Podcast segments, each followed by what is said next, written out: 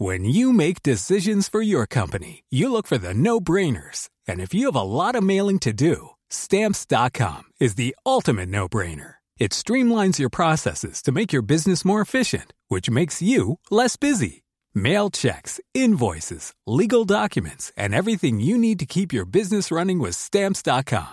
Seamlessly connect with every major marketplace and shopping cart. Schedule package pickups and see your cheapest and fastest shipping options from different carriers with rates up to 89% off USPS and UPS rates. And with the stamps.com mobile app, you can take care of mailing and shipping wherever you are. Make the same no-brainer decision as over 1 million other businesses with stamps.com. Sign up with code program for a 4-week trial plus free postage and a free digital scale. No long-term commitments or contracts. That's stamps.com. Code program.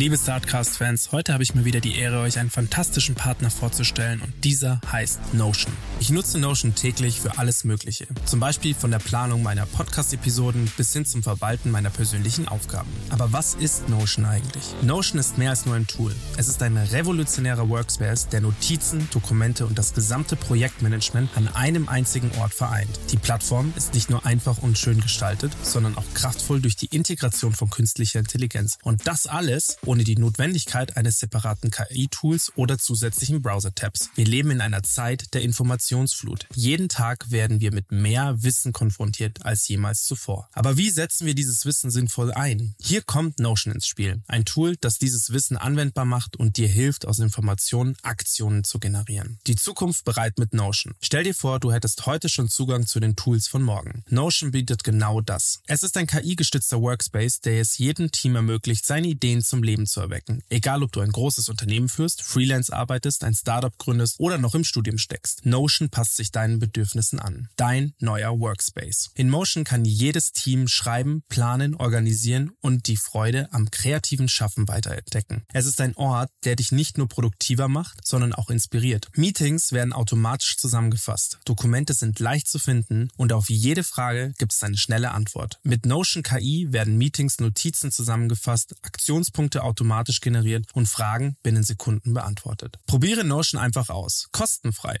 Bist du interessiert? Dann fang doch heute schon mit deinem Test mit Notion an. Geh einfach auf notion.so slash startcast, am besten alles kleingeschrieben. Indem du unseren Link verwendest, hast du nicht nur die Chance, deine Produktivität zu revolutionieren, sondern du unterstützt auch gleichzeitig unseren Podcast. Also warte nicht länger, besuche notion.so slash startcast und beginne noch heute damit, deine Ideen in die Tat umzusetzen. Es ist Zeit, deine Vorstellungskraft und dein Potenzial voll auszuschöpfen. Notion, der Ort, an dem deine Ideen Form annehmen. Bis zum nächsten Mal beim Startcast, bleib neugierig und kreativ.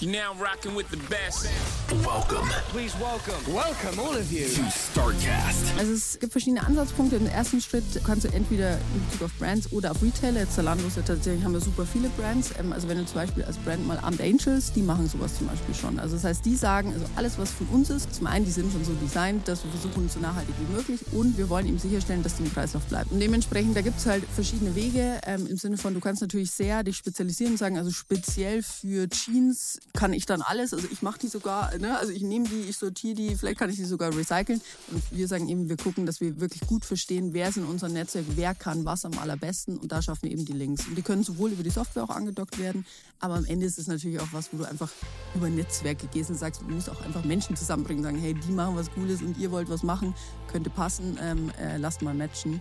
Ähm, genau, also auf den beiden Ebenen spielt sich das Ganze eigentlich ab. Liebe Startcast-Fans, willkommen zurück zu unserem kleinen Nischen-Podcast. Und Nische ist es eigentlich schon gar nicht mehr, weil ich habe es gerade schon unsere, ne, unseren netten Gast erzählt. Wir haben gestern ähm, echt eine halbe Million Zuhörer gehabt. Ich war ganz hin und weg äh, von den Zahlen und bin immer noch verblüfft. Also vielen, vielen Dank, dass ihr uns so hört und dass ihr die Startup, die, die Startups, die wir zu Gast haben und die Leute, die wir zu Gast haben, so supportet und damit uns auch supportet. Das ist eine echt eine ganz tolle eine ganz tolle Chance für uns und wir wollen da nächstes Jahr auf jeden Fall auch noch was zurückgeben. Wir gucken noch wie und wir finden noch raus wie, aber dazu dann nächstes Jahr mehr. Heute zu einem ganz tollen äh, Startup, das ich aus der Vira oder aus dem Vira Kosmos kenne. Schön, dass du da bist, äh, da bist äh, Andrea. Ähm, ich fange jetzt schon gar nicht mehr an, mit dem alten Namen zu sprechen, weil wir haben jetzt gerade im Vorgespräch gesagt, ihr macht, ihr macht da ja was gerade, ihr baut da gerade an was und deswegen gehen wir eher mit dem neuen Namen ran. Also erzähl vielleicht mal, was macht ihr und wie heißt ihr denn dann? Ja, freut mich da zu sein. Ähm, ja, genau, hatten gerade schon gesprochen äh, und es ist auf jeden Fall super aufregend. Das erste Mal äh, sozusagen, dass ich den Namen jetzt auch äh, offiziell sage. Äh, genau, also ich bin Andrea, äh, Co-Founder und CEO von Corvi. Ähm, wir sind als Startup im Bereich Kreislaufwirtschaft unterwegs. Äh, wir beschäftigen uns de facto mit dem Lebenszyklus von Produkten. Wir versuchen eigentlich Produkte länger im Kreislauf zu halten, mhm. Ähm, eben im Kontext einer Circular Economy oder Kreislaufwirtschaft. Ähm, und da eben auf der einen Seite Produktleben verlängern. Was heißt das? Also es kann alles sein von Produkte länger nutzen, ähm, wieder nutzen, ähm, bis hin zu eben Produkte am Ende des Lebenszyklus eben einer sinnvollen Verwertung zu führen, dass zumindest die Materialien wieder genutzt werden mhm. können. Also eigentlich alles im Sinne einer Kreislaufwirtschaft, eines geschlossenen Kreislaufes sau spannend. Da seid ihr natürlich am Puls der Zeit und macht genau was Richtiges für unsere Welt. Dass, es, dass unsere Welt wieder zu einer oder dass sie sich wieder zu einem besseren dreht und dass wir dieses, diese Klimaziele, die wir uns ja gesteckt haben, seid ihr auf jeden Fall dran, dass wir die erreichen.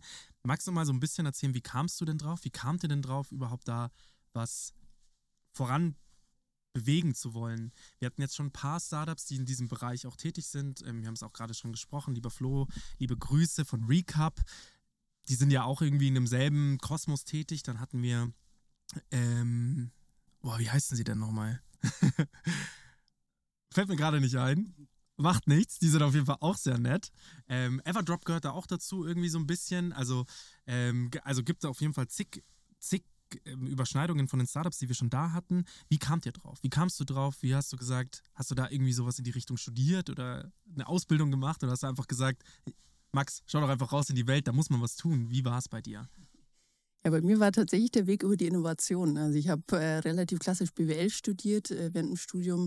Mich tatsächlich eigentlich schon immer eher für die Dinge interessiert, die man verändern kann, als für die, die schon da sind. Sprich, Innovation war so mein Feld äh, und habe da eigentlich die Erfahrung gemacht, auch äh, war da auch beruflich eine ganze Weile unterwegs, wo ich äh, Unternehmen begleitet habe, gerade rund um Digitalisierung viele Themen. Wie bringt man Innovation in die Umsetzung, gerade eben so frühphasige Innovation. Bin ich für mich an den Punkt gekommen, wo ich mich irgendwann gefragt habe, so okay, welche Art von Innovation wollen wir eigentlich sehen? Wofür braucht es zum Beispiel überhaupt Digitalisierung ist ja eigentlich kein Selbstzweck. Ne? Also so, äh, was bringt uns das alles? Und da bin ich eigentlich an die Schnittstelle zur Nachhaltigkeit gekommen. Meinst du das mit Digitalisierung? Äh, ich glaube tatsächlich am Ende, ich meine, Technologie ist ne, schön und gut zu haben, aber im Kern, was, ne, also was, was macht es im Kern besser? Ne? Also ja, sind vielleicht Prozesse besser, aber im Endeffekt tragen wir damit vor allem dazu bei, dass unsere Wirtschaft noch schneller, noch effizienter wird. Und wir sehen ja, wo uns das hinführt. Ne? Dementsprechend, also ich glaube, dass Technologie ein ganz großer Enabler ist, aber es ist immer die Frage, wie wir sie einsetzen. Ne? Und deswegen finde ich eben diesen Link so spannend zu sagen, wir können eigentlich das nutzen, um gerade nachhaltige Innovation zu pushen. Ne? Und auch da ist ein Riesenbedarf, ähm, Dinge besser zu verknüpfen, neue Links zu schaffen, ähm, Verbindungen herzustellen, die eben vorher noch nicht da sind. Und dementsprechend, das war so ein bisschen mein Weg dahin. Und genau, und habe dann tatsächlich im Bereich Nachhaltigkeit vor allem nach greifbaren Strategien gesucht. Ne? Weil es ist ja immer so, ja, wir müssen jetzt alle nachhaltig werden. Ja, was heißt es denn? Ne? Tun, ja, genau. genau, wir müssen tun, was heißt es denn? Und gerade eben für Unternehmen. Ne? Also ich habe eben viel mit Unternehmen gearbeitet und ich habe auch gesehen, dass selbst wenn der Wille da ist, es ist gar nicht so einfach. Ne? Also angefangen irgendwie bei den 17 Nachhaltigkeitszielen der EU, die sind super Ne? Irgendwie No Poverty, No Hunger, ja, wow, ne? Also Riesenaufgaben, so was, was kann denn ich als Unternehmen da beitragen? Und in dem Kontext bin ich tatsächlich über die Prinzipien der Circular Economy so ein bisschen drüber gestolpert, eigentlich was zufällig. Magst du das ähm, mal ein bisschen erzählen, was das ist? Ja, genau, das erzähle ich gerne.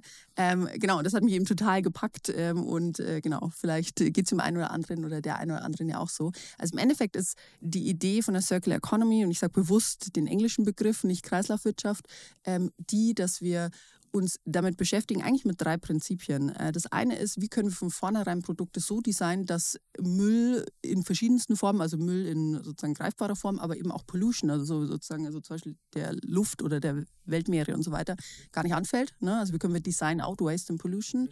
Der zweite Aspekt ist, wie können wir Produkte einfach länger und sinnvoller im Kreislauf halten. Ne? Also alles, was eben Reparatur, Weiternutzung, ähm, Aufbereitung eben äh, angeht. Und der letzte Part ist, wie können wir das Ganze wieder ein bisschen mehr im Einklang mit eben der Natur machen, im besten Fall sogar was zurückgeben und nicht nur was nehmen.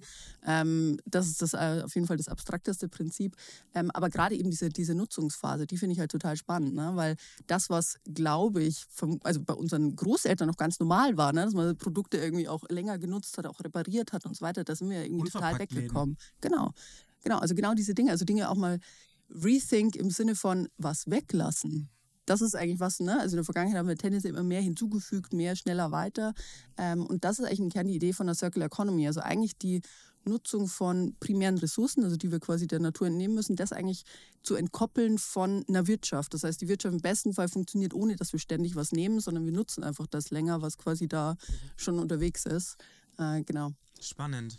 Ich frage mich gerade, das, ist mir gerade so ein bisschen durch den Kopf gegangen, dass ich mir gedacht habe, wie waren denn dann so die letzten Jahre? Ich habe gestern tatsächlich mit einem Crewmember von uns gesprochen, der hat halt gesagt, er war jetzt lange in den USA und hat gesagt, gegenüber den USA sind wir das fortschrittlichste und das nachhaltigste Land, das es gibt.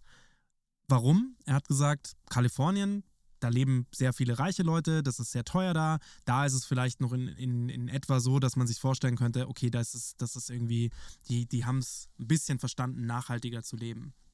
Aber alles, was du, wenn du in den inneren Kern von Amerika fährst, da gibt's, da interessieren sich die Leute 0,0 dafür, ob es irgendwelche veganen oder vegetarischen Alternativen gibt. Das mal abgesehen davon. Also wir haben ja, wenn wir diese Skala anschauen, was, was hat so mit den größten CO2-Ausstoß oder was, ja, was trägt am schlimmsten zu diesem ganzen, zur Klimakatastrophe bei? Das ist einmal klar tierische Produkte und auf Platz zwei, was ich erst letzte Woche gelernt habe, Schokolade, was auch echt krass ist. Aber gehen wir mal auf die tierischen Produkte ein und dann hat er halt gesagt, hey, da gab's, da gab's keine vegetarischen, veganen Produkte im Inland. Und was das Allerschlimmste war, er hat gesagt, erstens, also die haben sich auch nicht dafür interessiert, wie der Kreislauf aufgebaut wird, also so diese Abfallwirtschaft gebaut wird, dass das bedeutet, ich führe das irgendwo, also ich schmeiß meinen Müll weg und davon wird wieder, daraus kommt wieder irgendwas, was man wieder nutzen kann.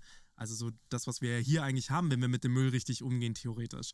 Und er hat ja auch gesagt, du kriegst alles auf Plastiktellern. Die Plastikteller sind in Plastik eingepackt. Das, das Besteck ist in, das Plastikbesteck ist in Plastik eingepackt und das ist so furchtbar. Und wenn wir dann mal hierher gucken, ist es eigentlich schon relativ fortschrittlich. Was mich jetzt trotzdem interessiert ist, wie hast denn du so die Pandemie und die und und und Corona insgesamt wahrgenommen? Ist es besser oder schlechter geworden? Hat sich unsere Welt zu einem besseren gewandelt oder zu einem schlechteren?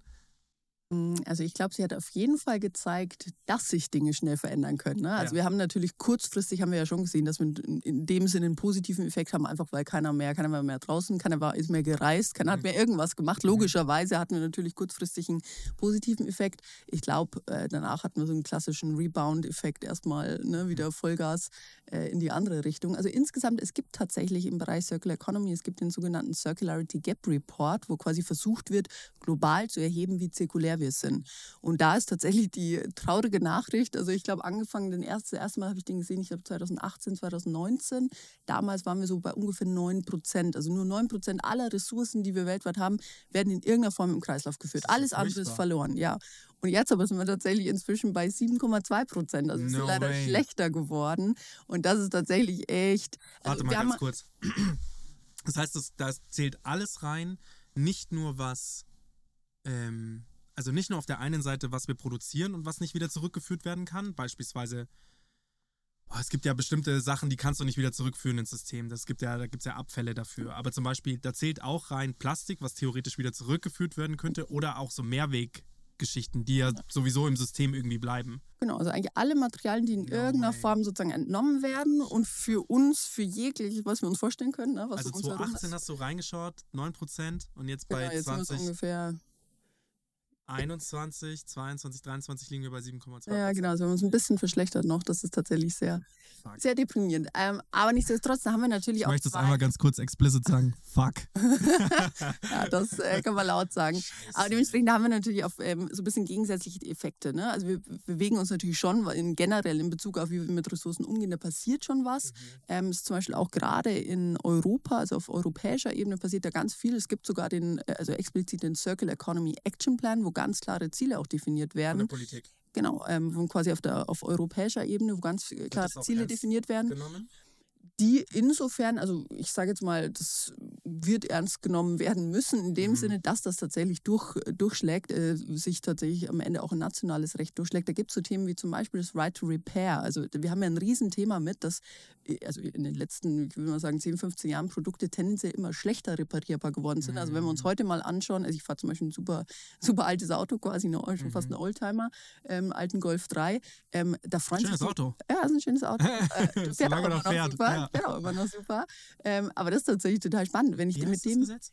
Äh, Right to Repair, Right to Repair. Äh, genau, also sprich, also ich als Verbraucher habe wirklich das Recht, dass ein Produkt, was ich kaufe, eben auch repariert werden kann und muss. zu Über die, über die Garantie hinaus, also generell, also sozusagen über die Lebensdauer des Produkts. Also das heißt, ein Hersteller. Gibt es da, irgendwie so einen also das habe ich tatsächlich mal bei VW oder Porsche oder so auch gelesen. Es gibt ja quasi bestimmte Teile, die dann halt einfach nicht mehr vor, hergestellt werden ab einem gewissen Alter. Genau, und das muss eben, also ich meine, bei Autos ist ja eh schon relativ gut, ne? Also Ja, Autos ja. sind ja relativ reparierbar, Ja. aber selbst da, wie gesagt, ist es schlechter geworden, wie wenn ich mal sehe, ich mit meinem alten Golf in die Werkstatt gehe, dann freuen die sich richtig, boah, geil, super einfach, da was zu reparieren. Bei den neuen, da musst du ja teilweise, da kannst du ja nichts mehr selber machen, ne? Da brauchst du eben immer super aufwendig irgendwelche Originalteile. Deswegen liebe ich diesen Podcast, weil wir gar, bisher noch gar nicht über so richtig, also wir sprechen mehr darüber, was gerade, es ist super interessant. Kannst du mir dann vielleicht auch mal so, dieses Right to Repair ist ja auf der einen Seite die alle physischen Gegenstände, wie ist es mit alles, was nicht physisch greifbar ist, wie zum Beispiel Software. Das ist ja mit ein größte, also ein Riesenproblem, dass du halt, sagen wir mal,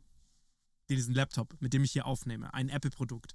Apple, ich bin der Marke total verfallen und ich, und ich liebe die Produkte über alles, weil die mir, also gerade auch so MacBooks und so weiter und so fort, es gibt natürlich auch noch andere Produkte, Samsung, Microsoft, was weiß ich, ja, aber ich, ich spreche jetzt mal genau von dem Laptop. So, mit den Laptops bin ich total zufrieden. Bei den iPhones ist es ja schon so, da ist ja schon fast ein regelrechter Zwang, dass man je, jedes Jahr Neues kauft, um bei diesem Hype mit dabei zu sein. Es gibt ja manche Leute, die machen das nicht, das verstehe ich auch total. Es gibt manche Leute, die machen das. Also könnte man da nicht einfach auch so ein, gerade wenn es so unnütze Dinge sind, wie das, der Sprung vom iPhone 14 auf iPhone 15, könnte man da nicht einfach auch ein Gesetz reinfügen, auf der einen Seite zu sagen, ey, wir bringen einfach nicht jedes Jahr ein neues Telefon raus, sondern nur alle zwei Jahre. Das einmal so als, als, als dann wäre das vielleicht auch mal innovativer, dann wäre der Sprung auch größer. Und auf der anderen Seite, was ich noch interessanter fände, wäre Software-Updates zu lassen. Weil das ist ja meistens so, dass der Computer es noch abdecken könnte, aber der Hersteller einfach sagt, nee, wir daten dein, dein Gerät nicht mehr ab. Ich habe da drüben einen iMac stehen, funktioniert nicht mehr. Der ist von 2017, das ist jetzt noch nicht alt. Also das sind fünf Jahre und das ist, das ist ja eigentlich, oder sechs Jahre, das ist ja eigentlich, was ein Gerät voll äh, mitmachen könnte. Das kann ja noch, also es geht ja auch noch an und aus und kannst ja noch super benutzen. Nur ich kann es nicht mehr updaten.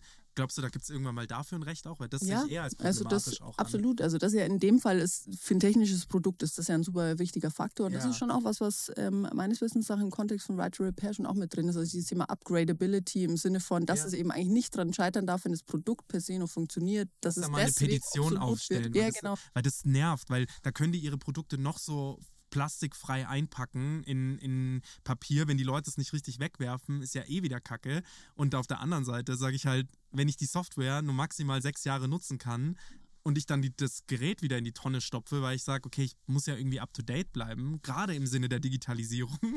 Also das ist echt äh, Ja, ja, ein absolut. Graus. Absolut. Aber das, äh, also ich finde, da sieht man auch so den Widerspruch ganz schön und das vielleicht nochmal, um sozusagen auch den Link nochmal zu schlagen, was wir machen. Das, zum Beispiel Apple ist ein ganz gutes Beispiel. Ne, auf der einen Seite, wie du gesagt hast, ne, die ballern da jedes Jahr irgendwie ein leicht äh, weiterentwickeltes äh, irgendwie Telefon raus. Ja, oder gar Also die nicht. letzten Ja. fünf Jahre echt denkst, okay, cool, die Kamera, wir haben noch irgendwie, weiß ich nicht, Es ist immer nur die Kamera. gewünscht. Es ist Äh, genau. immer nur die Genau, Kamera. denkst du auch so, ja, ich mag auch schöne Fotos machen, aber Ja. sorry, äh, das, halt, das lohnt sich irgendwie nicht. Das ist so das eine. Dann aber gleichzeitig, man hat man ja auch dieses Jahr gesehen bei ihrer großen ne, Verkündung, was sie da für einen Fokus auf Mo- Mother Earth und so weiter. Also, wie sie, also sie stellen sich ja total mit Nachhaltigkeit auf. Und zum Beispiel bei Apple ist es ja tatsächlich so, die haben ja die Möglichkeit, wenn du ein neues Telefon kaufst oder auch ein anderes Gerät, kannst du tatsächlich ja dein altes eintraden. Und das im Kern ist eigentlich sozusagen das als Software, das ist sozusagen das, was wir sozusagen auch anbieten für andere Unternehmen. Ich meine, Apple kann sowas durchaus selber machen, aber es gibt ganz viele andere, eben zu sagen, also zumindest dann die Möglichkeit, genau, also dann zumindest die Möglichkeit zu schaffen, sagen, wenn ich mir zum Beispiel jetzt schon Mhm. ne, unbedingt, weil aus welchen Gründen Ja. auch immer, also unbedingt dieses Neue kaufen muss, dann zumindest eben das Alte im gleichen Zuge zurückzugeben, da eben vielleicht noch ne, zumindest ein bisschen Geld zu bekommen und gleichzeitig aber eben für Unternehmen, und das wird immer relevanter, weil wir müssen immer ganz, also jetzt die nächsten Jahre ganz anders reporten, auch in Bezug auf Nachhaltigkeit und da eben auch irgendwie nachweisen, was Ja. passiert denn mit meinen Produkten bis zum Lebensende. Also landen die irgendwo auf der Müllkippe in sonst wo oder äh, stelle ich eben sicher, dass das sinnvoll Ja. eben recycelt wird. Ähm, das ist eben eine Möglichkeit, das ein bisschen in der Hand dran zu bekommen. Also das Thema Rücknahme von Produkten, wie gesagt, das eine im Zuge, wenn ich eh ein neues kaufe, das ist natürlich immer noch gelingt zum neue, sozusagen zum neuen Produkt, geht aber auch immer mehr, dass man sagt, ich mache einfach ein unabhängiges Rücknahmeportal, zu sagen, hey, ich übernehme die Verantwortung für meine Produkte, nicht nur ganz zum Lebensende, sondern was eben auch spannend ist, eben in der Nutzungsphase. Also wir sehen zum Beispiel beim Bereich, im Bereich Elektronik gibt es verschiedene Zahlen, das ist immer so eine Range, aber ähm, eine, die, die, die, die ich relativ eindrücklich finde, im Endeffekt alles, was an Elektronik nur vom weggeworfen wird, mehr als 54 Prozent würden eigentlich noch funktionieren oder können easy repariert werden. Aber es passiert einfach nicht. Das heißt also, also, wenn wir uns überlegen, wir haben endliche Ressourcen, die wir die ganze Zeit ausbeuten. Wir wissen, die, ne, also die, die Welt ist irgendwann, irgendwann ist es aus. Ja. Ne, und es ist überschaubar, wie lange das noch geht. Wir konsumieren eh schon wie crazy. Ne? Stichwort jedes Jahr neues Telefon. Und dann, aber generell nutzen wir nicht mal die Sachen, die wir haben, sinnvoll. Ähm, also da, na. Aber das ist ja, genau. das, das ist ja genau das, was ich gerade sage. Das ist ja nicht nur, das ist ja zum größten Teil unsere Gesellschaft. Das ist ja noch nicht mal der Hersteller, weil der Hersteller produziert auf Nachfrage. Also die Zahlen, die die ja jährlich, also die, du hast eine Prognose und du sagst, okay, du wirst irgendwie eine Million iPhones verkaufen. Und im nächsten Jahr merkst du, okay, der Zulauf war größer, okay, du wirst eine zwei Millionen iPhones verkaufen. Wir als Endkonsumenten könnten eigentlich sehr groß darüber entscheiden, müssten es nur gemeinschaftlich tun. Wenn wir das gemeinschaftlich täten und sagen, hey, pass auf, wir stellen einfach ein Gesetz auf, das bedeutet, Elektronikgeräte müssen mindestens zwei Jahre im Kreislauf bleiben. Das bedeutet vor allem irgendwie, ja, da, da cuttest du natürlich auch relativ viel Geld weg, wenn du zum Beispiel zu O2 gehst und sagst, liebe, lieber O2, führt doch dieses Gesetz mal ein, dass Leute, die bei euch ein iPhone kaufen, gerade sprechen wir noch nicht mal vom Otto Normalverbraucher, also von der Einzelperson, sprechen wir doch eher mal von Firmen. Firmen, die großflächig Endgeräte kaufen, konsumieren, kaufen müssen, dass die irgendwie so eine, eine Haltdauer, eine, eine Haltedauerpflicht haben, dass sie halt sagen, hey, okay, das zahlt auf eure eco-friendly Ziele ein. Ja. Dass wir sagen, okay, ihr müsst, ihr kauft jetzt Geräte bei uns, ihr kriegt die dann 5% günstiger oder 10% günstiger, dafür behaltet ihr die auch noch, weil da müsst ihr nämlich nicht nochmal Geld ausgeben, zwei oder drei Jahre im System. Ja, aber in die Richtung geht es ja tatsächlich. Ne? Also es ist also gerade auf Unternehmen, also ich glaube, es ist eine generell eine spannende Diskussion so, ne? Also wer kann das anschieben? Ähm, ich glaube tatsächlich ja, also wir als Verbraucher, ich glaube, es ist schon wichtig, wie wir uns aufstellen, aber im Endeffekt, ne, ist, äh, am Ende jeder Einzelne von uns hat trotzdem, also ich kann für mich Impact, ja. Dinge, Ja, ne? also ja. wir können einen Impact haben, aber die großen Hebel, die sind halt sowohl, also bei Unternehmen, ich meine, ne, die Dinge in die Welt rausschießen ähm, und natürlich auf der politischen Ebene. Und diese, am Ende braucht es alle drei. Ne? Also ich glaube, es gibt nicht dieses nur wir oder nur die oder wie auch immer, sondern am Ende, ich meine, unterm Strich, ich meine, wir hocken in der Politik, da hocken auch Menschen und in Unternehmen, also unterm Strich sind schon wir, äh, die was gestalten können. Ähm, aber ich glaube, da ist halt eine riesen Möglichkeit, ähm, da jetzt sozusagen alles in die gleiche Richtung zeigen zu lassen. Die äh, Regulation geht in diese Richtung. Ne? Also Unternehmen müssen eben auf verschiedenen Ebenen, ne? also gerade auch im, im, im Scope 3 müssen sie ja nachweisen, was, äh, ne, wie sie agieren. Ähm, und da geht es eben schnell tief rein. Und da ist zum Beispiel dieses Thema, und das ist eben das Wichtige, weil wir können immer sagen, ja, unsere Wirtschaft funktioniert halt so. Ja gut, aber auch die haben wir mal geschaffen. Wir haben ja, wir haben ja uns diesen Rahmen gebaut, zu sagen, immer schneller, höher, weiter. Ne? Warum können wir denn nicht Geld verdienen mit dem, was da ist, indem wir mehr auf eben zum Beispiel, das ist ja ein Riesenfeld im Bereich Tech, ähm, refurbished. Das ist ja neues, also das ganze Recommerce, ne? Also das ist durchaus ein Wirtschaftsfeld, was der ganze Recommerce-Bereich wächst deutlich stärker als der E-Commerce-Bereich. Klar, ist im Verhältnis noch kleiner, genau, Rental. Also ich glaube, da müssen wir halt hinkommen, dass wir ein bisschen differenzierter drauf schauen und sagen, welche Produkte möchte ich generell besitzen und wo reicht es eigentlich nur, wenn ich mir die dann hole, wenn ich es gerade brauche. Ne? Was ich, ich fahre eh nur einmal im Jahr Ski, muss ich jetzt einen Skier besitzen oder ne, miete ich mir den dann halt. Ne? Ähm, genauso aber auch eben dieses ganze Thema, muss ich es neu besitzen oder tut es eben auch ein gut aufbereitetes Telefon, weil es zum Beispiel eh dann für mich günstiger ist. Ne? Also ne, ein neues iPhone ist ja durchaus ähm, auch eine Investition, ist ein Aufbereit, ne? so ein Refurbished, die sind inzwischen super. Ähm, tut es das auch? Und das finde ich so generell die spannenden Fragen. Und für Unternehmen muss man ja ganz klar sagen, Unternehmen, die neu produzieren, hängen ja von Primärressourcen ab. Das haben wir ja gesehen, zum Beispiel Corona war auch ein gutes Beispiel. Plötzlich waren die ganzen Lieferketten super fragil. Ja. Hm, Komme ich nicht mehr ran an mein Zeug. Ja, Eigentlich super. geil. ja, ja, eigentlich geil. Aber dann für Unternehmen ist das wirklich so ein Punkt, wo du sagst, auf Dauer, deswegen, unsere Wirtschaft funktioniert ja deswegen gerade so gut und wir können immer mehr rausballern, weil wir eben fleißig halt nehmen, nehmen, nehmen. Mhm. Und das wird aber irgendwann vorbei sein. Und deswegen macht es eben total Sinn, mit Blick auf die Zukunft, sich jetzt zu überlegen, wo liegen denn andere Geschäftsmodelle, die eben mehr mit dem arbeiten, was da sind und trotzdem ein spannender Business Case sind. Ne? Und das müssen wir halt, das müssen wir halt enablen und dafür braucht es Strukturen, weil die gibt es definitiv aktuell noch zu wenig. Ja, stell dir mal vor, es gibt wirklich so eine, so eine Möglichkeit, die Autos zu upgraden. Also das bedeutet, die, da werden ja auch irgendwie jedes Jahr neue Autos vorgestellt, die IAA, immer noch eine riesige Messe ähm, und da werden auch zig Ressourcen verballert für, für Automobilbranche. Ich kann, das ist ein großer Kunde von uns und wir reden viel mit denen und quatschen eben auch viel mit denen und das ist halt, eigentlich wäre es interessant, da auch so eine Art Refurbished-System aufzubauen, dass man halt sagt, okay, pass auf,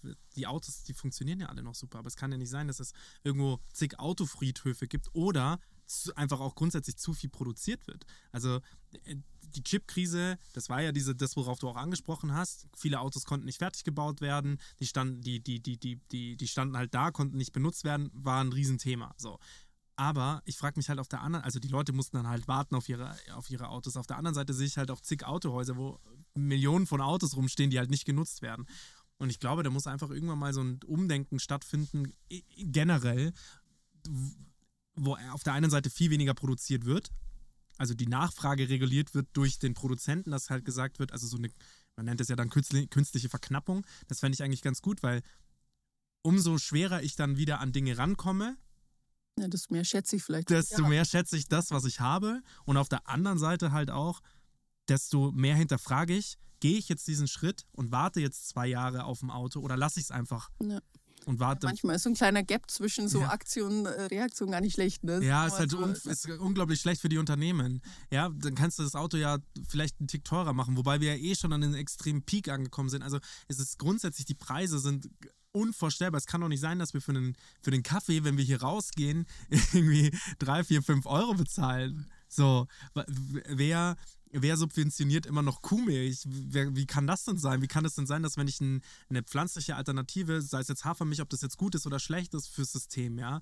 Ähm, da gibt es ja die einen, die das so sagen, die anderen, die das so sagen, aber wie kann es denn sein, dass ich für einen, einen Kuhmilch-Cappuccino ähm, 2,90 zahle und für einen Hafer-Cappuccino 4, weil die halt sagen, hey, das wird nicht staatlich subventioniert, das kostet halt deutlich mehr. Also da gibt es noch viel, viel mehr Themen. Magst du aber vielleicht jetzt mal ganz kurz erzählen, was ist eure Lösung? Was ist eure, was ist euer ja, USP, würde ich mal sagen. Ja, gerne. Ähm, also, ich Und wie kamt ihr auf den Namen? Sorry. Ja, genau. Äh, das auch gleich. Ähm, also wir ähm, setzen eigentlich genau da eben an, bei diesem Punkt zu sagen, also wie können wir das Unternehmen, die grundsätzlich eben mehr Verantwortung auch übernehmen wollen, beziehungsweise auch müssen in einem gewissen Rahmen, wie gesagt, äh, regulatorisch hatte ich ja schon angesprochen, das eben einfacher machen, das in einem Sinne zu tun, dass es eben fürs Unternehmen auch im besten Fall ein Business Case ist und eben nicht nur ein Cost Center. Ähm, wie machen wir das? Äh, Stichwort Rücknahme von Produkten, das ist quasi so der Ansatzpunkt. Das heißt also, wir haben eine ähm, Software, die im ersten Schritt tatsächlich jetzt wirklich mal bei Brands ansetzt, ähm, im Fokus unter anderem im Bereich Consumer Goods, ne? also gerade viel im Bereich so Textil, Sport, Kinder ist ein Riesenthema, durchaus aber auch bis rein zu Electronics. Ähm, bieten wir zum einen ähm, eine Integration für bestehende Shop-Systeme, wo eben genau sowas angedockt werden kann, zu sagen, also du kannst ne, bei uns im Shop nicht nur ein neues Produkt kaufen, sondern hey, du kannst auch eins zurückgeben. Entweder wenn du im gleichen Zuge, wenn du ein neues Produkt kaufst oder unabhängig davon, so eine Art Take-Back-Portal, wo du sagen kannst, hey, was habe ich für ein Produkt, vielleicht wie lange wurde es genutzt, in welchem Zustand ist und dann bekommst du eben gleich eine Info, hey, was kann ich da vielleicht eben noch für bekommen? Sei es ein Gutschein, sei es vielleicht eben eine Erstattung. Ähm, genau, also das ist so der eine Part, den wir abbilden mit, äh, mit der Integration. Und dann aber noch viel wichtiger aus Unternehmenssicht, da passiert ja was. Ne? Also da, werden, da kommen Produkte zurück, da muss ich mir überlegen, was mache ich damit, wie, wie, wie, wie kann das funktionieren. Und da haben wir im Hintergrund ein Dashboard, wo zum einen natürlich mal die Informationen reinlaufen, was wurde überhaupt angemeldet, welche Produkte, welche, in welchem Zustand sind die. Und da kann man dann eben so ein bisschen damit spielen und sagen, also zum einen, welche Logik hinterlege ich da? Wenn Produkte zum Beispiel noch in sehr gutem Zustand, gehen die zum Beispiel direkt an uns als Firma, wir verkaufen die eben als äh, Pre-Loved, Secondhand, Refurbished, wie auch immer. Das kommt so ein bisschen auf die Kategorie an, wie man es nennen mag. Ähm, oder du sagst, hey, ähm, es sieht noch soweit ganz gut aus, ähm, muss aber vielleicht aufbereitet werden. Wir haben einen Partner an der Hand. Das heißt, dann wird es direkt an den Partner geschickt, der bereitet es auf, dann wird es wieder verkauft. Oder bis hin zum Recyclingpartner. Das heißt, also wenn wir verschiedene Schnittstellen, wo eben genau solche Partner angedockt werden können, sodass du am Ende eigentlich das Produkt über den gesamten Kreislauf, also bis hin zum Lebensende, ganz gut nachverfolgen kannst. Ne? Und dann wirklich sagst, ich habe eigentlich den gesamten Überblick ab der Nutzungsphase bis zum Lebensende, wo ich dann unter anderem Mhm. auch fürs Thema Reporting natürlich Nachweise ziehen kann, sagen kann, was macht das denn eigentlich mit meiner Nachhaltigkeit, wenn ich sicherstelle, dass meine Produkte zum Beispiel länger genutzt werden als bisher und ich verdiene aber im besten Fall trotzdem dran, weil ich eben das refurbished Produkt wieder verkaufe. Ne? Also das ist ja der, der spannende Punkt. Das passiert ja schon. Es gibt ja eBay Kleinanzeigen und Co. Also, ne, aber da habe ich als Unternehmen ja gar nichts davon, wenn jemand äh, hier jetzt den, den Mac irgendwie nochmal weiterverkauft. Und das ist tatsächlich so ein Gedanke, der bei den Unternehmen jetzt so nach und nach ein bisschen ankommt, dass dieses Thema Recommerce eigentlich total spannend ist. Ich muss aber erstmal rankommen. Ne? Also das ist tatsächlich in dem Fall, es dreht sich quasi eigentlich diese gesamte Wertschöpfungskette um. Dein Endkunde wird quasi dein Zulieferer. Ne? Und, dadurch, und dementsprechend muss man einmal das alles umgekehrt denken. Ne? Ja, es ist auch wahrscheinlich auch immer eine wirtschaftliche Frage. Also rechnet sich das für die meisten Unternehmen? Wenn wir jetzt mal so da eure Kunden abklappern, wäre das zum Beispiel, wenn du von Textil gesprochen hast, das ist natürlich am allersinnvollsten. Ich habe ganz lange während dem Studium und auch während der Schulzeit in, in Klamottenläden gearbeitet, also im Einzelhandel gearbeitet und habe da dann eben auch ganz oft gesehen, da erlöscht ja sozusagen die Rückgabe ähm, nach 14 Tagen ungefähr. Und dann gibt es aber halt auch so höherpreisigere Geschäfte, wo du auch ne, nach einem Jahr, wo halt der Hersteller auch sagt, hey, wir geben dann ein Jahr, glaube ich, Garantie auf manche Produkte, auf Jeans oder was weiß ich, oder sogar noch mehr. Und dann konnten die Leute das auch wirklich dann nochmal gegen einen Gutschein oder gegen ne, ähm, sonstiges umtauschen. Also da gibt es schon den einen oder anderen, der das, der das schon lange macht. Ich frage mich eben nur, ist das denn wirtschaftlich für die? Also, dass die dann halt sagen, hey, weil das ist ja, da kriegst du ja die meisten UnternehmerInnen. Da kriegst du die, wenn du wirklich sagst, hey, das lohnt sich für euch. Habt ihr da einen Ansatz? Ich glaube, da müssen wir halt hinkommen. Und Ja. das ist eigentlich genau der Ansatz, zu sagen, dadurch, dass wir es eben sowohl diesen Weg vom Endkunden zu uns quasi deutlich einfacher machen und da, wie ich gerade gesagt habe, ich glaube, Technologie ist immer ein Enabler, da glaube ich, je einfacher, digitaler und, ich sag's mal, smoother dieser Prozess ist, dass ich das als Endkunde total geil und easy finde zu machen und gleichzeitig die Marke beim Hintergrund möglichst wenig, möglichst wenig Aufwände hat. Sprich, automatische Versandlabelgenerierung, der Prozess wird ne, automatisch, der Kunde wird informiert, was ist zu tun, wie geht es, das kommt an, ich habe direkt eine Übersicht, ich habe direkt hinterlegt, wo es hingeht. Im besten Fall spare ich mir zusätzliche Transportwege. All das trägt eben genau dazu bei, das profitabel zu machen. Und das ist eigentlich auch die Idee. Das heißt, je mehr ähm, wir da auch, dadurch, dass wir das natürlich für unterschiedlich, unterschiedliche Unternehmen machen, ähm, können wir auch immer mehr optimieren und sagen, guck mal, dein Programm, das ist das, was du noch an Incentive dem Endkunden anbieten kannst, weil die und die Kosten noch mit drin stecken. Ne? Also das ist tatsächlich eben genau die Idee. Ist es aktuell im, in der breiten Masse? Also erstens ist, ist es natürlich noch nicht angekommen, da sind wir Ja. jetzt gerade auf dem Weg hinzu. Ja, cool. Ähm, ich glaube, da ist auf jeden Fall, sehe ich ja auch immer wieder, da ist durchaus was zu tun, aber Ja. am Ende, wir müssen irgendwie umdenken in der Hinsicht. Ähm, ist es für Unternehmen schon in jedem Fall profitabel? Nein, weil eben genau diese Infrastrukturen fehlen, aber auch da, ne, also sobald wir da ein bisschen mehr Volumina drauf bekommen und wir sehen, es tut sich unfassbar viel in der Branche im Sinne von eben mehr Aufbereiter, mehr Recycler, die eben wirklich sind, also nicht nur Mhm. im Zweifel verbrennen, sondern wirklich zum Beispiel im Textilbereich so Fiber-to-Fiber-Recycling, also wirklich das wieder in so ein Material bringen, das wieder zu Textilien gemacht werden kann. Da tut sich gerade richtig viel. Und das ist natürlich unter anderem der Need im Sinne von, wie gesagt, die primären Ressourcen sind endlich und werden immer teurer. Das ist schon ein Einfluss, das merken wir jetzt schon. Und die Gesetzgebung pusht das Ganze halt. Ne? Also das sind halt einfach zwei Faktoren, die hm, ich glaube, man kann ja schon noch zwei, drei Jahre, vielleicht fünf, sechs, sieben Jahre aussitzen, aber irgendwann ist der Punkt, wenn du dich damit überhaupt nicht beschäftigt hast, Ja. dann ist plötzlich, dreht sich, dann ist nämlich das klassische Businessmodell plötzlich unprofitabel und das Neue, wenn du nicht so weit bist, tust du dich halt schwer. Ne? Mhm. Also, ihr seid sozusagen eine B2B-Lösung Ja. für Geschäfte und die bieten es dann wieder D2C ähm, Genau, an. also wir sind White Label, das heißt, uns sieht man quasi gar nicht. Das Ah, heißt, ja. die Brand macht dieses Angebot ihren Endkunden und wir integrieren sozusagen unsere Lösung nur. und äh, ihr habt sozusagen Partner an der Rückhand und macht dann das ganze, die ganze Abwicklung, also ihr baut es dann drauf und die ganze Abwicklung läuft dann sozusagen über euch. Das heißt, ich als Kunde kann, ich nehme jetzt einfach mal irgendeinen Shop, ich, Ja. Zalando About You, bestell da meine, meine Jeans, meine neue oder meinen Pulli Ja. und sag, ey, ich habe da wirklich noch einen Kleidersack von alten Sachen, die habe ich erst letztes Jahr gekauft, aber ich trage die irgendwie nicht mehr, ich bin rausgewachsen, was weiß ich. Wie funktioniert es dann, dass ich dann ein Trade-off irgendwie machen kann? Also was habe ich als Endkunde davon, dass ich zum Beispiel sagen kann, nehmen wir mal About You, die könnten denen anbieten, okay, pass auf, wir schauen uns deine Teile an, die du wieder einschickst und die rechnen wir dann auf gegen den Gutschein? Also so Kilopreise oder wie, wie macht man das dann? Kann man, wie kann ich mir das vorstellen? Genau, also es äh, gibt verschiedene Ansatzpunkte. Im ersten Schritt, ähm, also kannst du entweder in Bezug auf Brands oder auf Retailer, Zalando ist ja tatsächlich, haben wir super viele Brands. Ähm, also wenn du zum Beispiel als Brand mal Armed Angels, die machen sowas zum Beispiel schon. Also das heißt, die sagen, also alles, was von uns ist, Die sind sowieso Armed geil. Angels Produkte, genau, ähm, wollen wir eben, also zum einen, die sind schon so designt, dass wir versuchen, so nachhaltig wie möglich und wir wollen eben sicherstellen, dass die im Kreislauf bleiben. Das heißt, die bieten das sozusagen ihren Endkunden an und sagen, hey, wenn du bei mir eine Armed Angels Hose gekauft hast, die kannst du auch jederzeit zurückgeben, im Sinne von, du bekommst da noch was dafür, je nach Zustand. Und wir stellen eben sicher, die haben zum Beispiel ein eigenes Recommerce-Angebot. Das heißt, also da kannst du tatsächlich das auch kaufen. Und selbst wenn das Produkt durch ist, dann stellen die eben sicher, haben, haben einen Partner an der Hand, um im besten Fall tatsächlich wirklich da auch wieder eine Jeans draus zu machen. Ne?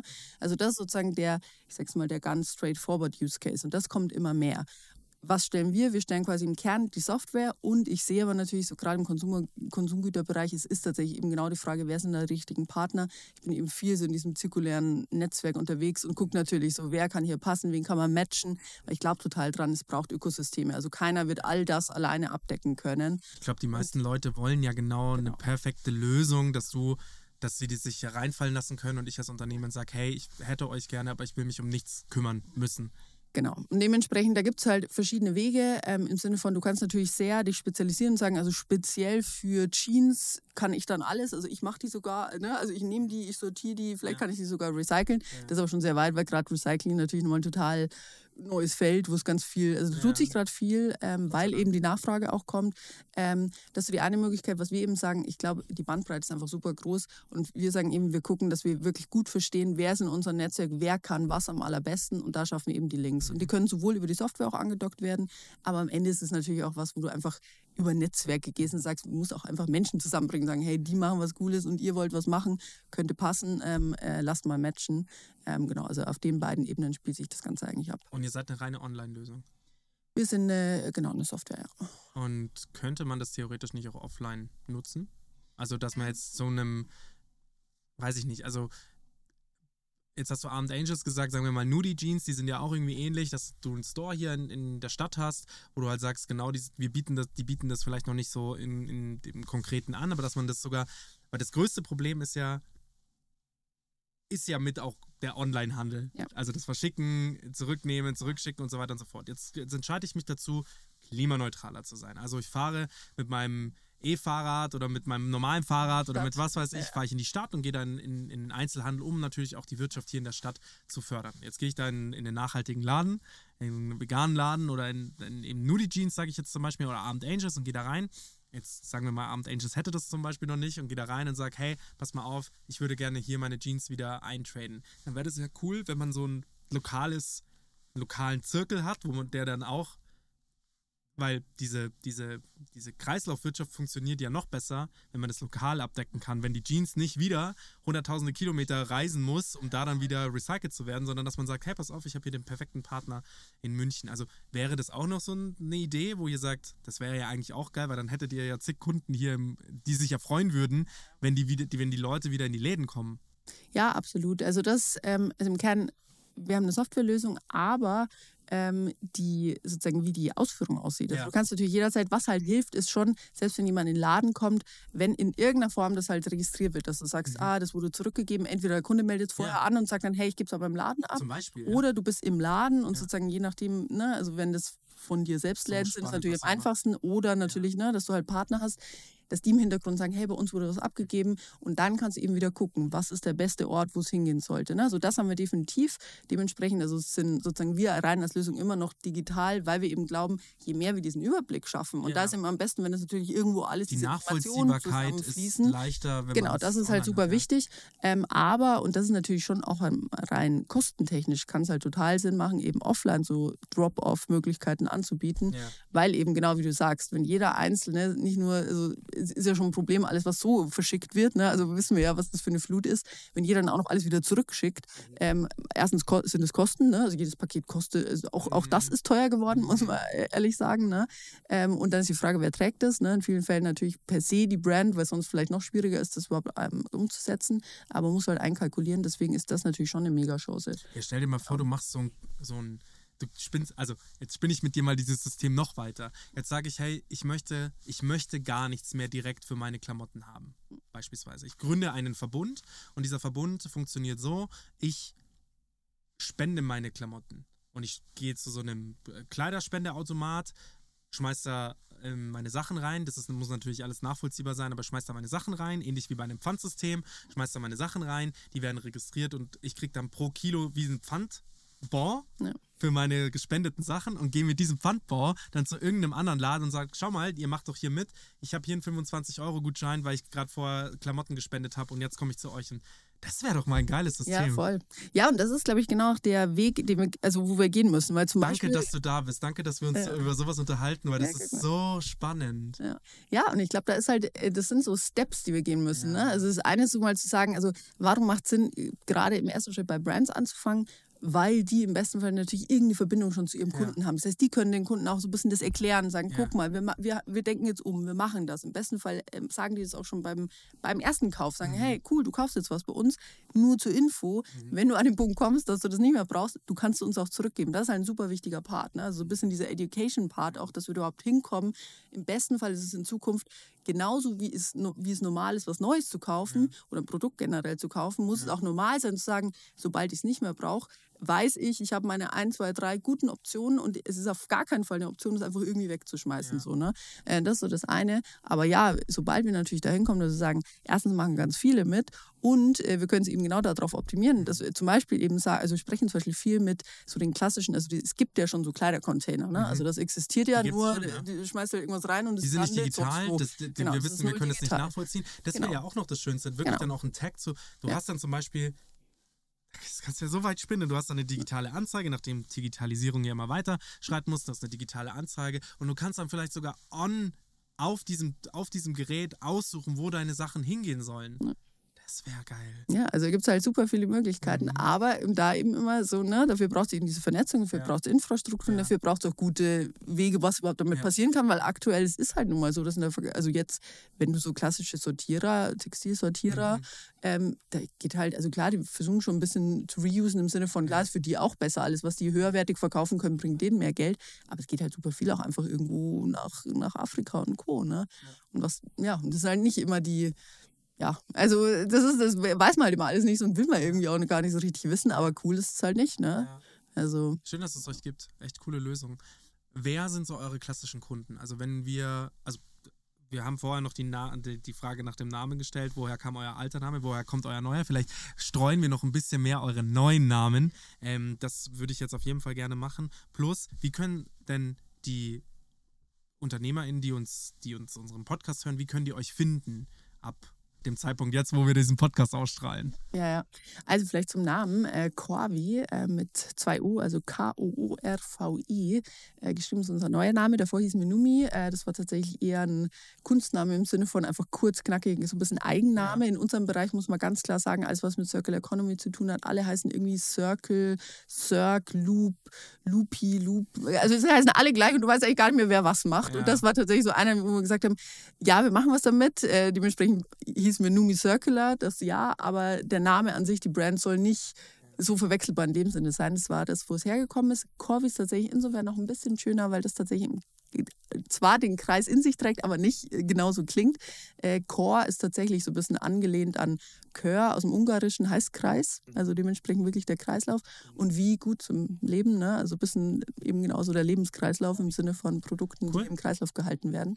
Genau, hat uns total gut gefallen irgendwie und das ist aber trotzdem ein Name, der eben auch greifbar ist. Es ist trotzdem einfach ein Eigenname. Warum das Rebranding? Ähm, äh, zum einen äh, Marken, äh, Markenschutz ähm, und wir haben auch gesehen, also Numi ist zwar ein schöner Name, aber es gibt unfassbar viele gibt andere, viele es gibt unfassbar viel Konkurrenz. Also allein Wenn man es euch googelt, kommt riesen, da einiges. Genau, also es ist sehr schwierig allein gut zu ranken bei Google und so weiter. Also und es macht tatsächlich auf allen Ebenen Sinn. Also wir haben am Anfang gesagt, okay, wir brauchen jetzt mal was, womit wir starten können. Das ist auch ein Name, der durchaus uns total gut gefallen hat. Ähm, aber jetzt war einfach der Zeitpunkt zu sagen, okay, wenn dann jetzt nochmal alles ne, irgendwie ganz ordentlich, das, da läuft jetzt auch tatsächlich ein Name geschützt, alles soweit, äh, quasi in der Pipeline. Äh, und dementsprechend genau jetzt äh, sozusagen zum Start, Start des neuen Jahres dann haben wir gesagt, jetzt machen wir das Rebranding. Und wie finden euch die Leute, beziehungsweise wie kann man euch da dahingehend kontaktieren? Ja, genau. Also zum einen, äh, klar. Oder beziehungsweise muss, was muss man machen, um euch kontaktieren zu können? Ja, genau. Also gerne jederzeit einfach melden. Also äh, ich glaube, wir sind sehr, sehr ansprechbar und freuen uns da auch immer auf den Austausch. Ähm, also zum einen klar, ähm, neue Domain auch tatsächlich genau, wie es äh, es geschrieben wird, also corvi.com.de. Ähm, genau, wird es auch eine sehr schöne neue Webseite jetzt, äh, jetzt da geben, äh, genau, die ihr euch auch angucken könnt. Ansonsten ähm, über LinkedIn sind wir relativ gut ansprechbar. Da versuchen wir auch ein bisschen zu dokumentieren, was wir machen, was passiert, einfach um auch so, so ein bisschen hinter die Kulissen zu gucken von uns als Unternehmen. Ähm, und du hattest ja gefragt, für wen speziell Mhm. ne, könnte das interessant sein.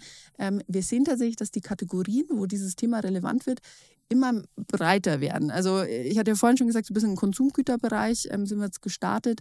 Ähm, Im Textilbereich, gerade so an der Schnittstelle zum Bereich Sports Fashion, ähm, also zum Beispiel ISPO jetzt im, äh, genau im November, beziehungsweise bei der Ausstrahlung dann war sie im November Ja. schon, jetzt, jetzt steht sie noch bevor. Ja. Ähm, da werden wir vor Ort sein. Ähm, wir sehen aber auch, dass immer mehr, also Thema Tech, ne, also Electronics ist ein Thema und wir sehen aber auch, dass im in- industriellen Bereich das mehr kommt. Wir sind zum Beispiel gerade im großen, ähm, im, im, Finale, kurz vorm Finale sozusagen von, einem, von einer großen Startup-Challenge, wo es darum geht, im industriellen Bereich Frequenzumrichter für größere industrielle Maschinen. Und das sind Riesenanbieter, die das quasi machen und die wollen eben das zurücknehmen. Warum? Weil für die die Ressourcen interessant sind, die in diesen Produkten drinstecken. Das wird ja auch mal teurer, ne? so, so Ich meine, Primärressourcenpreise. in jedem Handy, ich weiß gar nicht mehr wie viele, das habe ich bei Checker Tobi gehört. Ich weiß nicht, ob du Checker Tobi Mhm. kennst, mein Sohn liebt's.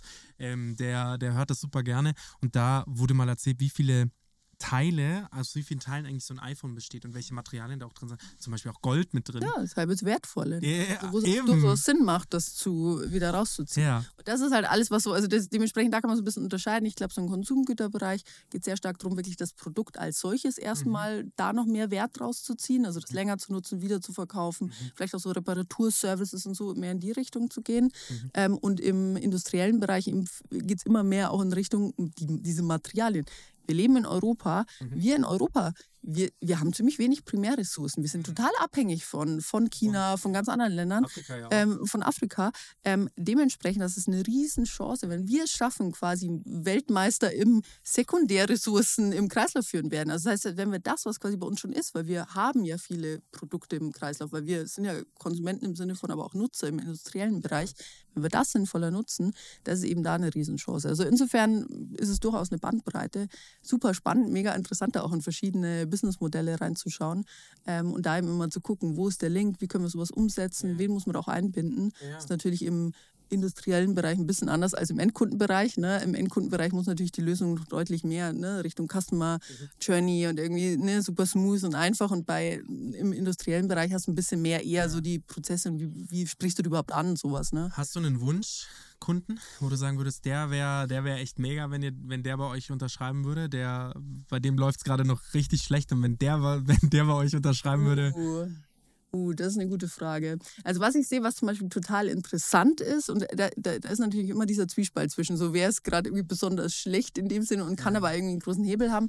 Was ich zum Beispiel total interessant finde, ich glaube, in die Richtung müssen mehr denken, ein Decathlon. Ne? Also es ist ein Riesenunternehmen, die hauen viel raus, da ist auch viel auch so im Niedrigpreissektor. Die experimentieren zum Beispiel gerade total mit diesem Thema Rücknahme und Kreislaufführung. Und das finde ich, also unterm Strich muss man trotzdem sagen, all diese Art von Unternehmen, die sich da mehr darauf ausrichten und da in diese Richtung mehr denken, ähm, das ist, glaube ich, eine Chance, weil das schon auch viel in den Köpfen einfach dann auch beim, beim, bei uns als Nutzern und, und KonsumentInnen macht. Ja. Ähm, genau, also mit den Ich fände cool, wenn, wenn sich in der Lebensmittelbranche einiges tun würde. Wir hatten mal einen Podcast auch, ähm, fällt mir gerade, fällt mir gerade gar nicht äh, mehr ein, wie die hießen. Jetzt stehe ich schon wieder auf dem Schlauch. Egal, die waren auch sehr toll. Everwave? Ich sehe vielleicht Everwave. Kann gut sein. Auf jeden Fall die, äh, tolles Unternehmen. Und da haben wir auch die Diskussion geführt über ähm, dem Thema, dem, das, was ich ja am Anfang schon gesagt hatte, mit diesen ähm, Unverpacktläden. Das finde ich eigentlich auch eine geile Sache, weil ich meine, wie viel Plastik steht in jedem Supermarkt? Wie, so, und das Plastik ist ja per se ist schlecht, aber an sich gar nicht das Problem. Das System, wie man Plastik zurück in den Kreislauf bringt, ich meine, noch schwerer machen als uns, die wir in einer Mietswohnung wohnen und wir müssen dann immer, weißt du schon, mit kleinem Kind und noch einem Kind und Hund und so weiter und so fort. Wir haben super viel zu tun, wir haben auch, wir sind selbstständig. So, und dann müssen wir dieses, dieses Plastik zurückbringen in diesen Kreislauf. Das machen wir gerne, machen wir auch oft. Aber es ist schon so, dass wir sagen, und das ist da sieht man halt auch, wie kommod, also wie viel wert ist einem dann, dann doch manchmal so die Welt. Ist echt peinlich, das zu sagen, aber wie wert, so wir schmeißen, wir trennen akribisch Müll, das machen wir, aber es ist halt schon Pain in the Ass, so 500, 600 Meter zu laufen, den Müll da reinzuschmeißen. Ähm, das Trennen ist nicht das Problem, ja, ja. aber so diese 500, 600 Meter laufen, um das zu machen und dann wieder zurückzulaufen. Also, ja, aber ähm, da ist ähm, München ja auch total speziell. Ne? Ja, ist ja warum? die einzige Stadt, die keinen gelben Sack hat. Ne? Warum? Ja, why? I don't know. Und dann stehst du vor diesem Ding, wo der, Diesen kleinen Loch so groß ist und dein Müllsack ist aber so groß. Ja. Ist zick, zick. ja, wir, wir, machen diesen Spaß auch, aber ja, das könnte man mal Könnte man mal angreifen. Lass uns mal zurück auf Corvi kommen. Ja. Und zwar, wie viele Leute seid ihr aktuell bei euch im Unternehmen? Mm, es sind drei Gründer äh, und äh, genau eine Praktikantin aktuell. Was ist dein Job im Unternehmen? Ähm, ich bin, äh, ihr habt vielleicht schon gemerkt, äh, ich habe die Passion für die Circular Economy auf jeden Fall. Also ich bin ganz, ganz stark in diesem Umfeld unterwegs. Ähm, genau, ich versuche sowohl die Links, also im Sinne von wie muss, muss es musste eine Lösung aussehen, damit sie wirklich auf Zirkularität einzahlt. Also ein bisschen das Strategische, in dem Sinne schon auch Produktentwicklung, aber wirklich eher aus dieser Brille der Circular Economy mhm. und dann ganz stark das ganze Thema, da eben die richtigen Netzwerke aufzubauen, eben das Ökosystem zu verstehen, wen gibt es da überhaupt, Sichtbarkeit für uns zu schaffen, auch das ein Riesenthema. Ne? Also im Sinne von überhaupt das, wenn jemand sich Gedanken macht, irgendwie in diese Richtung zu gehen, dass wir überhaupt gefunden werden. Deswegen bin ich eben viel auch im, auf Events unterwegs, spreche zu dem Thema auch viel. Also ich glaube, bis zu einem gewissen Grad jeder im Bereich Circular Economy muss auch den Drang haben zu einer gewissen Missionsarbeit im Sinne von da auch generell einfach zu erklären, was ist überhaupt Circular Economy, warum ja. ist das spannend und so weiter. Ja. Genau, das ist quasi mein Part. Ähm, und meine zwei Mitgründer sind dann doch nochmal deutlich stärker die Techies, äh, genau, die sozusagen diese Grundvision da wirklich auch nochmal übersetzen in ein greifbares Produkt, was eben schön zu nutzen ist. Also mein einer Co-Founder ist ähm, sehr, sehr guter UX-Designer, der eben an der Schnittstelle auch zur Programmierung ist. Äh, genau, und dann haben wir noch ähm, Jan, der wirklich Software äh, Frontend, Backend, äh, genau. Ähm, wann habt ihr gegründet? Ähm, wir haben dieses Jahr gegründet äh, tatsächlich, aber sind seit äh, genau seit äh, gut zwei Jahren jetzt schon unterwegs und uns Aha. wirklich so ein bisschen Zeit gelassen, auch erstmal so einen ersten Proof wirklich zu verstehen, was brauchst, wie kommen wir, ja. wie kommen wir wirklich da dem Ziel näher. Ja, ist auch genau. manchmal gar nicht, also bei Teambuilding ist es ja auch gar nicht so einfach, passt man zueinander oder nicht. Und dann ja. ist es, wenn du in der Firmenform bist, ist ähnlich wie in der Ehe, kommst nicht mehr ganz so leicht raus. Ja, und wenn kostet es immer super viel Geld und sehr viel Nerven. Ähm, zurück zu äh, meinen Fragen. Genau, gegründet habt ihr, ihr seid drei Leute. Gründungsteam hast du ja quasi auch schon äh, mehr oder weniger gesagt. Sucht ihr Leute? Ähm, also Perspektivisch ja, jetzt gerade sind wir, wir sind tatsächlich gerade äh, Exist gefördert, das ist ein Gründungsstipendium vom, vom deutschen Staat, das haben wir in dem Kontext angedockt an die TU München. Ähm, das ist ähm, über ein Jahr hinweg sozusagen eine Förderung, also eine persönliche Förderung, mhm. die davon abhängt, was du für, lustigerweise für einen Bildungsabschluss hast, andererweise über die Unis läuft. Mhm. Äh, genau, also es kann quasi zwischen, ich glaube, 1500 bis zu 3000 Euro monatlich, äh, je nach Abschluss sein. Pro Person? Pro Person. Cool. Ähm, genau, also quasi eure Gehälter sind da gedeckt. De, de, genau, de facto sind es unsere drei Gehälter damit ähm, abgedeckt. Cool. Ähm, plus dann hast du noch so ein Sachmittel- und Coachingbudget von 35.000 Euro. Also wow, cool, dass es, das, dass es das ja. gibt, weil ich meine, Gehälter ja. sind das aller teuerste, was ja. zu bezahlen ist. Das, dementsprechend klingt es so ein bisschen so raus, Umsatzziele hattet ihr dieses Jahr noch nicht. Nee, genau. Also wir sind jetzt gerade wirklich so am, ähm, genau an dem Punkt, wo wir ganz, ganz viel dadurch, gerade durch diese Absicherung ja. jetzt auch mit Exist Vollgas Produktentwicklung machen konnten. Mhm. Das war super. Ich war dieses Jahr super viel unterwegs, eben gerade so im Bereich Sales, ähm, ja. die richtigen Connections Klar, und so weiter. Mhm. Genau, und da ist jetzt gerade, wir sind gerade an diesem spannenden Punkt, so haben ja. so viele spannende Dinge in der Pipeline. Die ersten sind jetzt auch wirklich so quasi, wo wir sagen, ah, ne, also gerade so ab Januar, Februar, ich meine, das Jahr ist ja leider schon fast rum, ne? aber gerade eben genau ab Januar, Februar haben wir ganz viel, was jetzt nochmal groß startet. Also nächstes Jahr ähm, wird, glaube ich, sehr, sehr spannend für uns. Und wir sehen auch, dass wir haben halt immer noch das Thema, das ist auch ein Momentum, was eben, also dieses Thema kommt, also wie so eine Welle, die gerade so anläuft und die wird, glaube ich, riesig, weil ab 2025 kommen die ersten Regularien, die wirklich durchschlagen im Sinne von zum Beispiel im Textilbereich. Das heißt, es äh, ist ein Bereich, das heißt ähm, Extended Producer Reliability, also erweiterte Herstellerverantwortung, die tatsächlich eben alle, die zukünftig in der EU Textilien verkaufen wollen, dazu zwingen, in irgendeiner Form so Rückführsysteme umzusetzen. Das heißt also, da haben wir jetzt noch so ein, zwei Jahre, wo das ganze Thema sich langsam aufbauscht und dann wird, glaube ich, eine riesige Hauptsache, Welle seid kommen. ready dann. Genau, und da müssen wir ready sein. Und das Mhm. ist eben genau jetzt so ein bisschen unsere Timeline. Und das ist eben auch das Schöne, dass wir schon sehen, das Interesse wird immer größer. Ähm, und jetzt so langsam werden wir da auch wirklich deutlich effektiver in der Ja. Umsetzung, weil wir eben auch mit unserer Lösung jetzt einfach ähm, ready sind. Trotz diesem Stipendium sagt man ja bestimmt bei euch, dass ihr bootstrapped seid, oder? Das kann man schon, Ja. kann man schon da so sagen. Habt ihr vor, irgendwie eine Investitionsrunde zu drehen? Habt ihr das schon geplant? Oder sagt ihr, nee, wir sind da jetzt echt fein, wir wollten erstmal die Mission rausfinden, wo wir hingehen sollen und dann können wir irgendwann mal rausgehen? Oder Mhm. wie ist da euer Plan? Ähm, also sag mal so, ähm, ich glaube, wir sind auf jeden Fall so wach, dass uns bewusst ist, ähm, wir müssen gucken, wie ne, sich die Dinge nächstes Jahr entwickeln. Ich Ja. bin jetzt äh, schon seit Monaten dran, ähm, Verbindungen aufzubauen. Wir sprechen mit super vielen VCs. Das ist ein Thema, was sehr interessant ist im so im VC-Kontext. Wir sind uns aber gleichzeitig auch sehr bewusst, dass Investment immer mit auch einem Preis kommt. Ne? Und ich meine, im Endeffekt, woher kommt das ganze VC-Thema? Es kommt auch aus einer ganz klassischen Verständnis von Wirtschaft. Und ich meine, wir wollen ja eigentlich eine neue Art von Wirtschaften irgendwie auch mit etablieren. Das heißt, man muss sich schon auch gut überlegen, welche Art von Geld holt man sich rein. Das heißt, also wir sind schon ganz klar so, dass wir sagen, wir, wir loten aus, wir sprechen viel. Also auch gerade ähm, jetzt zum Beispiel letzte Woche war ein großes Event hier in München, auch rund um das Thema Circular Economy. Auch da wieder super viele Investoren getroffen, gesprochen. Ähm, wir stellen uns so auf, potenziell ähm, wollen wir Mitte 2024, äh, ist es durchaus möglich, dass wir eine, ein Investment aufnehmen, ähm, aber gleichzeitig versuchen wir auch wirklich zu verstehen, wer sind denn wirklich Partner, die wir uns da auch an die Seite holen wollen. Ne? Weil, wie gesagt, ich glaube, Geld geht im besten Fall einher mit eben auch so dem richtigen Mindset und so ein bisschen, im besten Fall auch so einem gewissen Pragmatismus, uns auch an anderen Stellen zu helfen. Ähm, nicht nur eben mit, mit finanziellen Mitteln. Ich glaube, das braucht es in dem Bereich total. Cool. Jetzt sind wir schon am Ende unseres Podcasts angekommen. Schon mal so schnell vergeht eine Stunde. Echt krass. Letzte Frage oder beziehungsweise letzte ähm, sehr interessante Frage für mich. So, Gründerinnenleben ist gar nicht einfach. Du beschreibst es ja selber. Vor allem widmet ihr euch ja einem sehr wichtigen Thema, aber keinem einfachen. Ich glaube, die Ökonomie ist ja, wie du es auch schon beschrieben hast, noch nicht ganz da und die, die Wirtschaft hat das noch nicht ganz verstanden, dass das ja eigentlich ein kluger Schachzug wäre, die Dinge immer wieder im Kreislauf zu behalten, weil man ja bei, von mit weniger Einkauf mehr Verkauf generieren kann, könnte.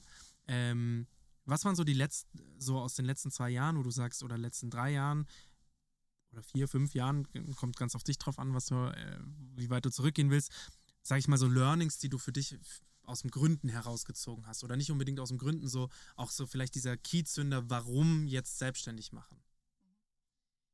Also für mich ist tatsächlich ein ganz großes Thema. Ähm, ich glaube, Gründen ist eine sehr extreme Form von Verantwortung übernehmen fürs Ja. eigene Leben. Und ich glaube, das, das ist eigentlich was, was ich generell, also wo ich gemerkt habe, das ist was total ähm, Schönes, irgendwie so in eine Selbstwirksamkeit zu kommen. Also ein bisschen sein Leben in die Hand zu nehmen, selber Dinge zu gestalten. Und ich habe für mich festgestellt, ich bin jemand, ich gestalte gerne und ich möchte auch irgendwie selber entscheiden, was ich gestalte. Dementsprechend war das für mich so ein bisschen der Impuls zu sagen, hey, ich habe lang versucht, so im Beratungs-, Company-Building-Kontext irgendwie Dinge zu gestalten, nämlich Innovation und dann immer mehr nachhaltige Innovation. Und da habe ich für mich beschlossen, hey, es braucht mehr Lösungen, es braucht Greifbares. Und deswegen habe ich für mich beschlossen, eben und da tatsächlich meinen Job zu kündigen, rauszugehen und selber was zu bauen. Was hast du denn vorher gemacht? Ähm, äh, tatsächlich war im Bereich Innovation, Company Building, Aha. also eben eher so beratender Kontext. Wo, in welcher Firma? Ähm, Ich war erst bei Adventure, äh, die sind inzwischen Teil von EY, von Ernst Young, äh, aufgekauft. Und dann war ich noch im kleinen Team, Adventure, Moment mal, das sagt mir was. ja, mit, also mit ET. Nee. Ja, ja, waren, sitzen die hier äh, ähm, auch in München? Ja, ja, die In- waren mal in der Brienner Straße. Nee, jetzt sitzen, die- sitzen die jetzt da auch bei EY, quasi da in dem Gebäude? Wen kenne ich denn da? Auch einen Managing Partner? Wer war denn das? Ich weiß, ich weiß noch die Connection, aber ich weiß seinen Namen nicht mehr. Auf jeden Fall, seine Frau heißt Selina, die war hier mal bei uns und hat gemodelt.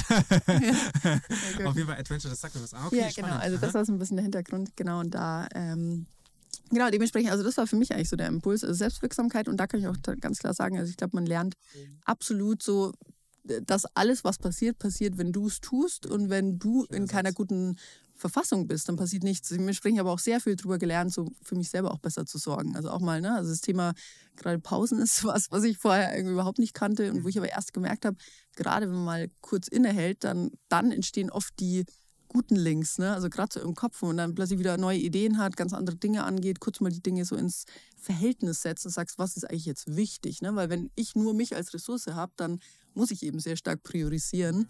Ähm, und klar, jetzt sind wir so inzwischen ein kleines Team, das ist äh, unfassbar äh, wertvoll, ähm, aber auch da. Ne? Es gibt immer mehr zu tun, als man irgendwie schafft. Und äh, genau, das habe ich sehr gelernt und mir macht es eben auch einfach Spaß, dieses Gestalten und selber das Gefühl zu haben, ich habe für mich ein Thema erkannt und darum kümmere ich mich. Ähm, und wir schaffen uns den Rahmen eben so, dass wir das auch tun können. Ähm, das macht Spaß. Liebe Andrea, schön, dass du da warst. Danke dir. Und wer noch mehr über Corvi erfahren will, geht auf www.corvi.de oder .com. Ist eigentlich vollkommen egal. Informiert euch. Tolles Unternehmen. Schön, dass du da warst. Schön, dass du dir die Zeit genommen hast, in unseren kleinen Podcast zu kommen. Danke dir. Bis dann. Ciao. Ciao. Thanks for listening to this episode of StartCast.